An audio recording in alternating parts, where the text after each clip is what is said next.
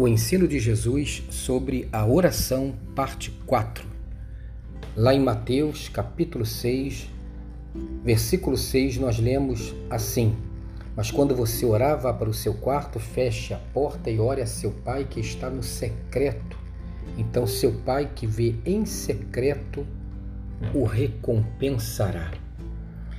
Jesus nos ensina a orar e compreendemos que sem esse fundamento ensinado por Jesus, nossa oração não passará de palavras vazias ou então até com uma certa emoção, com um certo desabafo, mas somente isso.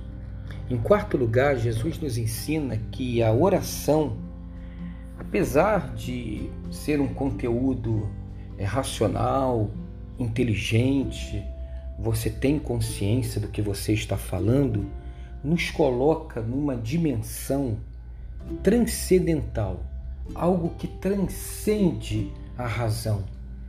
Nos coloca na dimensão da comunhão com Deus. Ele nos diz: o Pai que vê em secreto.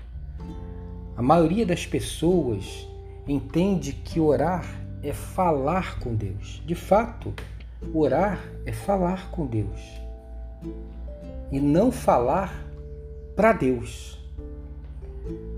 Esse falar com Deus implica também em ouvir Deus, em perceber o movimento e a direção do Espírito para a nossa vida. Ou seja, as pessoas entendem erradamente que orar é falar para Deus e falam, falam, falam, falam, e em dado momento nem pensam o que falam e muito menos param em silêncio para ouvir Deus. É isso mesmo, ouvir Deus implica em silêncio na presença dele. E quando se ouve a voz de Deus, as palavras passam a ser desnecessárias muitas vezes inoportunas.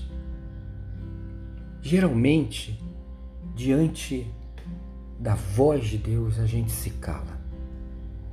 Lá no Salmo 25, versículos 4 e 5 e no Salmo 51, versículo 6, nós lemos que Deus revela as suas verdades no nosso íntimo, que é no nosso íntimo que ele faz com que conheçamos a sua vontade, o seu querer.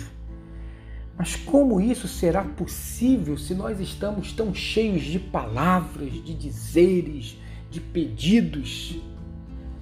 Alguém já disse que as palavras servem apenas para placar a efusividade do que é dito no silêncio.